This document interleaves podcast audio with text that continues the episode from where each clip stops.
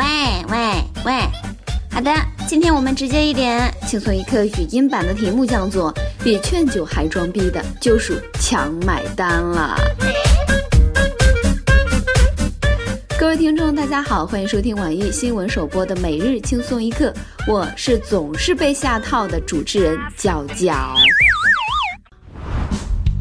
都说中国人好面子，酒桌上不喝是不给他面子，饭后抢买单是不给他面子。其实有时候你所坚持的面子，可能只是张鞋垫子，一文不值啊。还记得去年十月份的事情吗？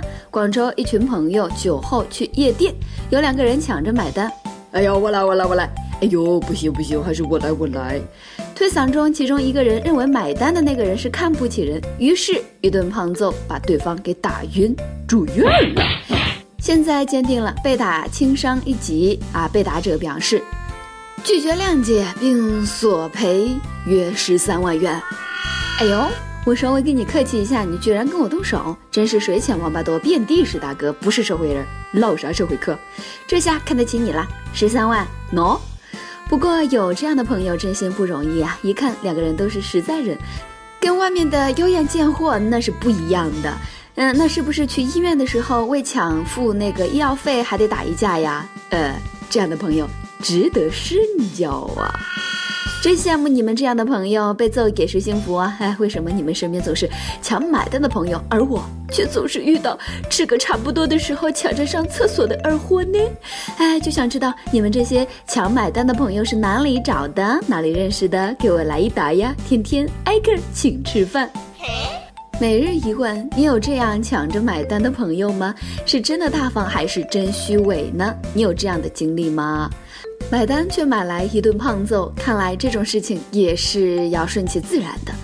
所以你们知道我请人吃饭不买单的原因了吧？我怕被打呀。呃，我这辈子绝对不会因为这种事情被人揍的。希望大家跟我吃饭的时候一定要看不起我。不过，为什么我每次看得起人，让朋友买单，朋友都说我抠呢？以至于现在，已经好久没人约我吃饭了。说好的友谊地久天长呢？为了友谊，朋友们，我请你们吃小龙虾，不要钱哦。这不，前几天有位司机大哥载着千余斤的小龙虾行驶至，哎。这个关键了啊！这个地址一定要详细说。行驶至汉宜高速公路仙桃湖场段时翻车了，车祸现场真的是太惨了，尸横遍野，血肉横飞。爱虾人士表示强烈的谴责。小龙虾同时表示，呃，我觉得我还可以再抢救一下。赶去烧烤摊。据说还不到一个月的时间，这段路已经发生五起运虾车交通事故了，堪称小龙虾的百慕大呀！一言不合就翻车，真是虾的翻身之路啊！小龙虾边爬边唱。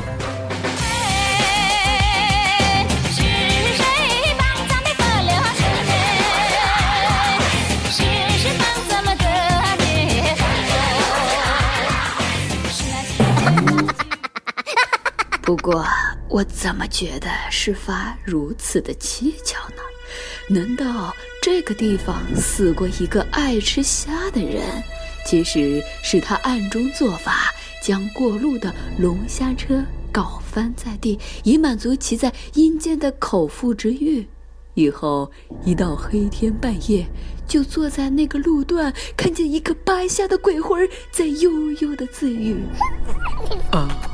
今天是吃麻辣的，还是鲜香的？咦，好怕怕呀！事情绝对不可能如此梦幻啊！其实呢，肯定是小龙虾们密谋的。嗯，肯定是皮皮虾之王在这里暴走了。小龙虾肯定这么说：“兄弟们，此时不逃更待何时？过了这个村儿就得上菜桌了，我们人都来接策了。”啊！快逃！可以说虾多力量大，终于自由了。此时逃亡成功的小龙虾举起了肉质鲜嫩的钳子啊，大吼一声：“龙虾永不为奴！”啊，知道为啥总是运虾车出事儿不？因为虾呀！呃，我看温度再高一点，咱就别运了，直接放大马路上烤吧，省得没死在锅里，却死于车祸，不吃白瞎了。估计接下来该轮到运十三香的翻车了吧？哎呀，等不及了，我早已经带着祖传的小秘方小龙虾调料出发了。呃，毕竟被压死的也都是肉啊，不能浪费了。作为一个吃货，深感好吃的饭太贵，便宜的饭难吃啊。只有垃圾食品好吃又便宜，当然这话不是绝对的。比如。一个完整的汉堡包是垃圾食品，但如果分开成面包两块、蔬菜两片、肉饼一块和少许的沙拉酱，那就是挺贵的健康食品了。所以看事情要换个角度，就像他家这只母老虎，嗯，不要只看母老虎三个字，要知道老虎还是国家保护动物呢。家有一虎，如有一宝，所以你这么做值吗？安徽一位惧内的大哥啊，就是害怕老婆的大哥，大晚上跑到了交警队门口，大喊大叫，称自己酒后驾车，要求警方处理他。经过酒精检测，交警满足了他的愿望，拘留了他。在面对交警的询问，大哥竟坦然自若地说：“那个，我是不是能够呃负刑事责任呢？”哎，怎么这么想不开呢？原来。该男子的妻子经常因生活琐事与他发生争吵。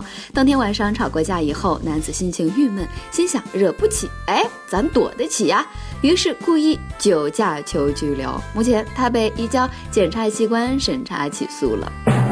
河东狮吼猛于虎，不怕入狱，只怕妻。这得是多凶的母老虎啊，让人宁愿去坐牢也不愿意回家面对。可能呃是你我都想象不到的恐惧吧。看来还是武松牛逼啊，敢酒后打老虎。嗯，敢问还有哪位益友愿意以身饲虎，舍身渡人呢？这躲得了一时，躲不了一世啊！不知道出狱后会不会被绑起来胖揍啊？不过哥们儿别怕，人要懂得知足啊，至少有人和你吵吵闹闹。女人都是刀子嘴豆腐心，不信等你出狱看看，他对隔壁老王大哥肯定特别特别的好呀。男人当成这样也够窝囊的，而朋友当成这样更是心塞呀。陈先生做梦也没有想到，邀请被领导批评而情绪低落的朋友芳芳来家中做客。在转身准备水果时，芳芳就从客厅跳楼身亡了。芳芳家人状告陈先生，要求索赔三十万。法庭认为，虽然芳芳的死和陈先生无直接关系，但陈先生应当承担百分之二十的责任。最后，陈先生呃赔偿了八万元。也使自己的房子成了凶宅，这下陈先生的心情也不好喽。依我看，剩余百分之八十主要责任由该小区开发商承担啊，因为他们把楼建得太高了。那为啥批评芳芳的领导呃就不需要赔偿呢？我觉得需要判他故意杀人罪。那么问题来了。如果陈先生救了那个女孩，他们家要不要给八万块钱的感谢费呢？陈先生家的房子变成了凶宅了，是不是也可以告回去呢？哎，真是人在家中坐，锅从天上来了，在自己家都能够遇到碰瓷儿的，还有哪可以躲呀？所以这个故事告诉我们，以后朋友要来你家，先问问他心情好不好。呃，如果非来不可啊，住高层的记得把窗户给焊死了，住一楼、二楼的也得把刀啊、打火机啊收好，天然气的总阀门呢也得关闭啊，把墙呢软包啊。对了，这个电闸也得拉了。而我呃就不会有这种担心，因为 我美到没朋友啊。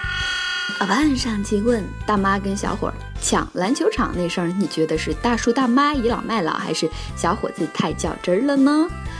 网易江苏省南京市手机网友他说，有的老人公交上是林黛玉，超市抢购是成龙，根本就不值得尊敬。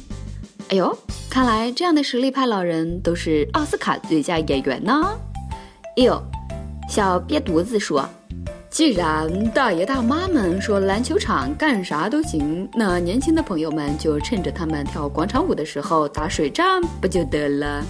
哎呦，就怕你这水仗还没有打起来就被大爷大妈给打死了。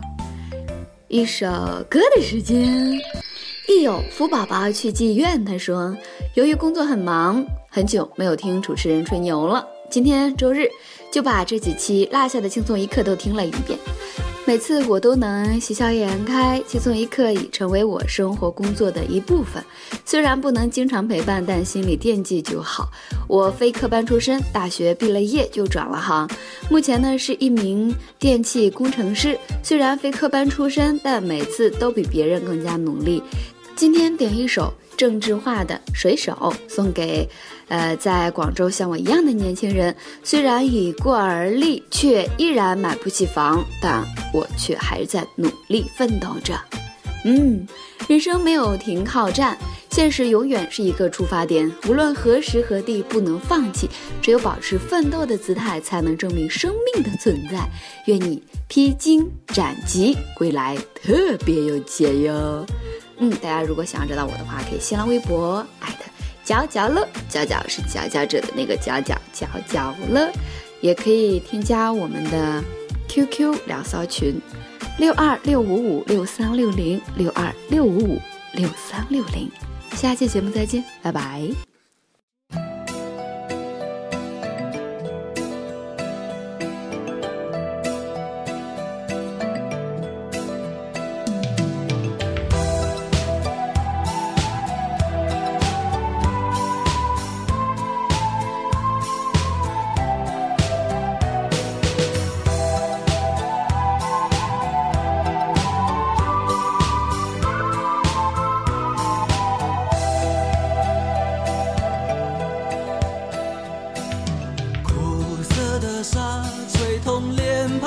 感觉像父亲的责骂，母亲的哭泣，永远难忘记。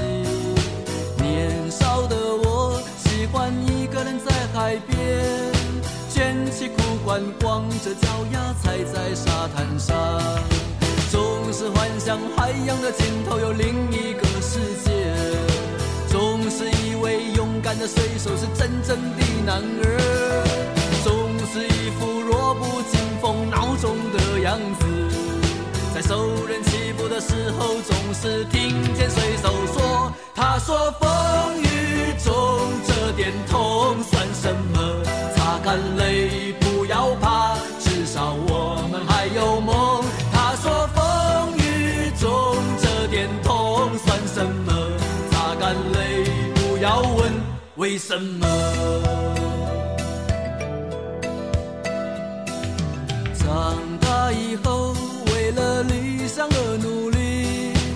渐渐地忽略了父亲、母亲和故乡的消息。如今的我，生活就像在演戏，说着言不由衷的话，戴着伪善的面具，总是拿着微不足道的成就来骗自己，总是莫名其妙感到一阵的空虚，总是靠一点酒精的麻醉才能够睡去。在半睡半醒之间，仿佛又听见水手说：“他说风雨中这点痛算什么？擦干泪，不要怕，至少我们还有梦。”他说风雨中这点痛算什么？擦干泪，不要问为什么。